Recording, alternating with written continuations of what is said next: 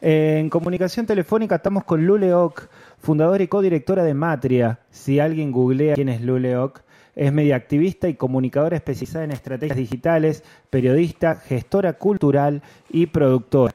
Al mismo tiempo es una gran youtuber que ha encontrado una manera de contar historias en YouTube por fuera del común y al mismo tiempo ha crecido mucho en ese lugar y de eso queremos charlar a propósito de un taller intensivo que va a realizar en Humano en la, la semana, este fin de semana que viene, el 9 de diciembre de 10 a 17 horas en la Mutual Humano en San Javier, en el Humano Social Club. Eh, así que sobre todas estas cuestiones y las herramientas para consolidar la identidad y desplasmar distintas plataformas y sobre todo hablar un poco de quién es Lule, es que la tenemos en comunicación, a quien le agradecemos muchísimo el contacto. Muchas gracias Lule por el contacto.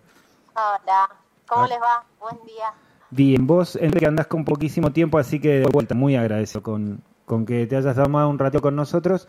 Eh, preguntarte al principio de qué va el taller en humanos, los chicos de humanos todos amigos eh, y me pareció como muy interesante esta idea de poder trabajar desde un lugar como que está muy muy por la práctica, ¿no? Por la práctica, como vos, el tema de la comunicación digital.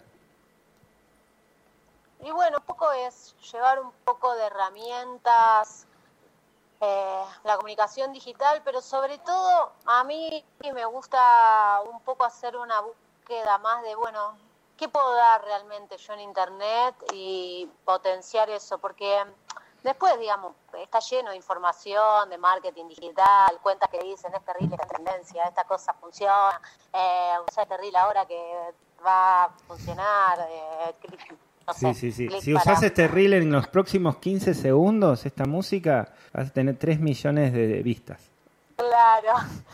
Y a mí me parece que todos, no, no es que no sean reales esas cosas, eh, pero bueno, mi, mi, búsqueda está un poco más en, eh, en que la comunicación digital pueda ser por los pequeños productores que, que, me parece que son los, los más perjudicados eh, a la hora de, de, abrir esa oficina, digamos, ¿no? La oficina de comunicación y publicidad y demás, porque en general, nada, la persona que hace dulces, ¿por qué carajo le va a importar a ver a Senrile, digamos, no? Yo eso lo entiendo, pero bueno, vivimos en el mundo, la feria por ahí no alcanza, entonces algunos necesitan empezar a buscar otras estrategias, y bueno, ahí em, aportando un poco a eso, que a mí es fundamental y puede abrir un montón de puertas súper interesantes. Lule, eh, hablaste de la palabra búsqueda y búsqueda es tal búsqueda. Eh, hace un tiempito, porque uno te sigue en las redes y más o menos ha ido viendo el crecimiento del canal y de lo que implica contando historias. Hace un tiempo que empezaste una búsqueda más hablada al monte. Eh, ¿Fue por necesidad o por elección? O las dos cosas. Eh, no, porque yo quedé varada en San Luis en la pandemia y no me fui más. Eh, básicamente así, hay un, una como azarosa no, no, no, soy muy de azar, pero eh, hay, un juego loco eh, de haber quedado acá y bueno, y, ser abducido por el monte, no querer salir nunca más. Eh, y nada, yo siento que, que en el monte empecé a entender un montón de cosas, inclusive de, una mirada ambiental eh, muy distinta a la mirada ambientalista de la ciudad y eso empezó a ser así una explosión cerebral que, que, me encanta y que sigo ahí en esa búsqueda. Eh, y bueno, nada, ahí quedé medio enamorada del monte y no me, no me pude ir más, la verdad. Es, eh, hoy estás en, en San Luis, en la parte también de la sierra de San Luis, ¿no? Sí, en en, el, lo que es el departamento Chacucho, que es la parte norte de la provincia, pegadita a ustedes. Sí. Del otro lado. Del otro lado. Eh, hay, hay algo en los procesos de la pandemia y lo que vino con la pandemia después y los que hacíamos comunicación que hay como un clic ahí, ¿no? De repente uno empieza a contar historias que se parecen, que como que por lo menos parecen como más profundas, ¿no? Hace un ratito nosotros tratábamos de explicar un poco lo que viene hoy con el tema de Cristina, el análisis de la política desde el lugar de estos audios que se filtraron y, todas estas cuestiones no dejan de parecer como como ficción, digo. Y, y lo que está de comunicación y lo que y las historias que están contando ustedes, muchos como vos que hay por todo el país y por todo el mundo, de hecho, contando estas historias, parecen como esconder algo eh, eh, más eh, más esclarecedor de este tiempo. Vos en todas estas, en, en, todo esto de ir buscando historias, ¿te encontraste algunas restas así que vos nos puedas contar de, de, de, en general, de qué es lo que pasa con el sistema, con la vida, con solamente con, con cómo vivirla y eso? Mira, yo siento que, que, lo que encontré fue más preguntas que respuestas. Claro. Todavía cada, cada, día más preguntas. De hecho, vos decís todo esto y yo lo primero que es que tremendo, porque la verdad que no es ficción, es realidad. Y, como comunicadora eh, es un desafío enorme abordar las, las realidades tétricas de la vida. Eh, sobre todo abordarlas y, y, generar algún rasgo de empatía, ¿no? Porque lo que yo siento de la comunicación, eh, voy a decir un poco más tradicional, o cómo se hizo la comunicación o el periodismo en los últimos años largos, ¿no? Uh -huh. Los últimos 50, si querés.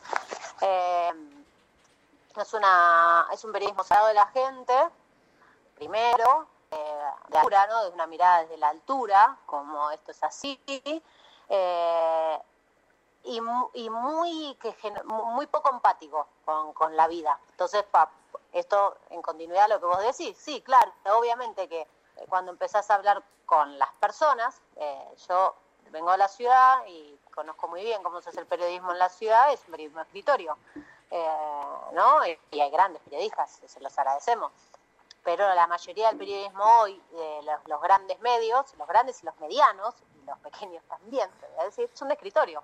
Claro. Entonces, para mí, obviamente que vas a encontrar profundidad si te acercas a la historia, como se hacía antes, ¿no? Esas películas que nosotros veíamos del periodista que iba a la historia, ¿no? Y sí, que fue lo que un poco nos va, fue empujando, ¿no? A hacer estas cosas. ¿Cómo no te escuché, perdón? ¿Qué fue un poco lo que nos ha ido empujando a, a, contar estas historias, a buscar historias, esto de ah, Hemingway? Claro. Uh -huh.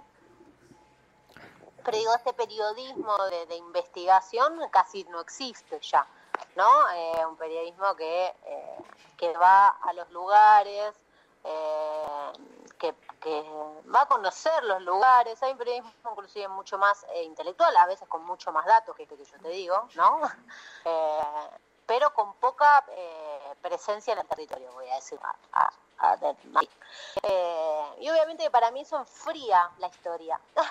Es, es, indefectible que la enfríe y y nosotros, yo creo que estamos en un mundo que lo que menos necesita es frío, ¿no? Necesita ternura, amor, empatía, comunidad. Entonces, bueno, cuanto más podamos acercarnos a esas historias, eh, más nos acercamos a todos, a todos esos sentimientos, sensaciones y, y calideces que nada, tanto mm. se necesitan, ¿no? En, en, estas épocas. Y yo sí voy a decir que lo que... Eh, que creo que encontré las pocas respuestas es que es necesario contar historias de posibilidad, lo que sí se puede, eh, porque tendemos, eh, sobre todo en la comunicación, los comunicadores eh, del palo, por decirlo de una manera, a estar contando lo que no, lo, ¿no? Que también es necesario, por eso arranqué diciéndote que, que desafío, ¿no? cuando la realidad es tan cruda, pero también es importante que podamos contar las historias de lo que sí, porque uh, es lo que nos va a habilitar eh, el movimiento, ¿no? Si no, sí. como las personas, como, como, hacia dónde vamos, ¿no? eh, entonces, bueno, un poco hay que encontrar un equilibrio justo. Te... ¿Te cruzas con esas cuestiones filosóficas también a la hora de plantear eh, cualquier tipo de discurso o cualquier tipo de relato o algo que contás o, o no? ¿O digo, estas cosas suceden en algunas entrevistas, en algunos lugares y nada más? No, no todos los días. Todo el Hace tiempo. años, todos los días, todo el tiempo. No, no, todo el tiempo. Eh, yo vengo a dirigir un medio también autogestivo antes y o sea, ser editora y... Ah, ahí fue todo el tiempo, todos los días, cada día. A mí me encanta pensar la línea editorial. Eh, hay un montón de temas que, que, los estoy midiendo, hay temas que, que bueno, que me llevaron, no sé, cuando fui a visitar la, la, producción de cannabis eh, que se estaba haciendo en La Rioja, bueno, desde dónde, cómo, eh, como medicina, como, ¿no? Implicaba para mí pensar un montón de cosas, ¿no? De qué lugar lo iba a narrar, o sea, la podría haber narrado de mil maneras. Claro. Podría haber ido refumada a recagarme de risa, o, bueno, no, la verdad que yo fui eh, en un lugar de lo medicinal y todo lo que implicaba el desarrollo tecnológico de eso, eh, bueno, la reconversión productiva de la zona, la Lala, no sé, es un tema que me interesan a mí pero obviamente de una misma foto vamos a hacer 2.000 recortes, ¿no? ¿Vos te, te, vinculaste a YouTube y a YouTube desde la primera hora o venís de ahora, desde la pandemia para acá? ¿O de, cuántos años hace que estás con el tema? Re reacia a YouTube. me costó un montón. De hecho, mucha gente que me sigue me doy cuenta que no consume YouTube, me sigue a mí. Eh, y que pero la verdad es que me re gusta. O sea es una plataforma que me re gusta eh, lo que pasa ahí como plataforma. Me gusta mucho más que otras eh, eh, y está bueno está bueno. Hay una sinergia linda en, YouTube obviamente en mi segmento no pero a mí me me re gusta, no, yo soy re, re nuevita. tengo tres años, ¿no? Le quiero preguntar algo, Pachi. Dale, dale. Mi compa Yani ahí te, hace una consulta. Te quería preguntar cómo es el límite entre estar en vivo y todo el tiempo con las redes y cruzar con tu vida privada y si todo el tiempo estás pendiente de, estar en las redes, digo, ¿cómo es cómo sería esa línea delgada de cruzar de no volverte a algo, por ejemplo, a los criollos de rellenos con a los criollos rellenos con como membrillo, ¿no? Claro. Eh, yo creo que ah, me pasan varias cosas. Ah, primero que obviamente que eso está todo el tiempo ahí midiéndose. Segundo que como todo trabajo, yo creo que me curé de la adicción haciendo lo mi trabajo. Al revés me pasó. la verdad. O sea, para mí el teléfono hoy es, es una cosa que ah, suele pesarme, me pesa en el bolsillo. No es algo de lo que, viste, porque a mí, a mí la verdad es que yo no me siento tanto youtuber o influencer, si, si no ese es el soporte en el que trabajo, eh, pero me, gustaría más llamarme artista, audiovisual o música, lo que quieras, y bueno, trabajo en ese soporte, mañana el soporte cambia. Eh, entonces, medio que a veces me pasa que no puedo tocarlo el teléfono tres días porque no me lo banco Bien. más. Entonces sí se pasa, se pasa la línea delgada esa de la que estamos hablando. Te juega un poco. Sí, sí, sí, por, por supuesto. Y después es una línea que cada uno dibuja en, el punto en el que le gusta, ¿no? Eh, que, es que está en el mundo de lo privado es una decisión de cada familia, de cada hogar, de cada pareja, de cada individuo, ¿no? Como, bueno, también eso es una decisión. Eh, es un laburo. ¿Tenés dos celulares, por ejemplo? ¿Cómo? Si tenés dos celulares, por ejemplo. No, no aún. Y espero no. Y espero que no ocurra. Eh, yo creo que, antes de hacer eso cambiaría el número de teléfono, que es algo que vengo pensando. Eh, pero no, te voy a decir, lo único que a mí me, genera a veces un poco incomodidad es que suelen venir a mi casa. Y, la verdad es que yo no vivo sola. Y, vivo con mi hijo, compañero, con el compañero de mi, con el hijo de mi compañero. Entonces, eh, y te entran, y entran, y se asoma la ventana y entra gente. Hola Lule, ¿qué haces? ¿Cómo va? Y, te hace algún comentario, algún video viejo, capaz. Pero eso te están haciendo youtuber, acá en la acá en el barrio te pasa. Se te meten por la ventana. Se te meten por la ventana. Eso totalmente, porque yo también tengo eso, o sea, pasan las dos cosas, pero bueno, yo vivo re en un paraje, o sea, no vivo eh, en el pueblo, yo vivo en un paraje, o sea, hay gente que me viene a buscar hasta ahí, eh, Y bueno, eso a veces me incomoda un poco porque por ahí nada, estoy en una situación, no sé, mi hijo está en una y yo estoy con él. Tremendo. Algo y, Como las bandas y de rock. De repente tengo que salir. Como los Eso- rockeros. Eso, es lo único que no, no me gustaría, no me gusta tanto y lo digo, lo digo seguido en los videos, pido que por favor, que, que- pero en general lo que me pasa a mí es que la gente que hace eso, todo, toda la gente que me saluda y demás, es amorosa, digamos, no es que hay una actitud, viste, eh, obsesiva. En general es amorosa, me viene a traer hasta un regalo, digamos, amor, yo, yo releo eso en un lugar de amor, pero bueno, a veces nada, no sé, mi hijo se acaba de caer, salir a... Claro, como cagar pedo, o tener que estarlo cagando a pedo por algo y así. Sí, sí, sí. O querés Bueno, estar ahí claro. tirada en la siesta, en la maca paraguaya y... Lule. Total, Lule, total. Lule, bueno, muchísimas gracias por el contacto. Taller de comunicación digital que dura todo un día y una bocha de info, eh, básicamente. Bocha. Este jueves, jueves 8 de diciembre Este acá en San. Javier. Sí, y el viernes, permiso, paso un chivito. Sí. el viernes toco en la casualidad, ahí al lado de, de, de Humanas, para, para arriba.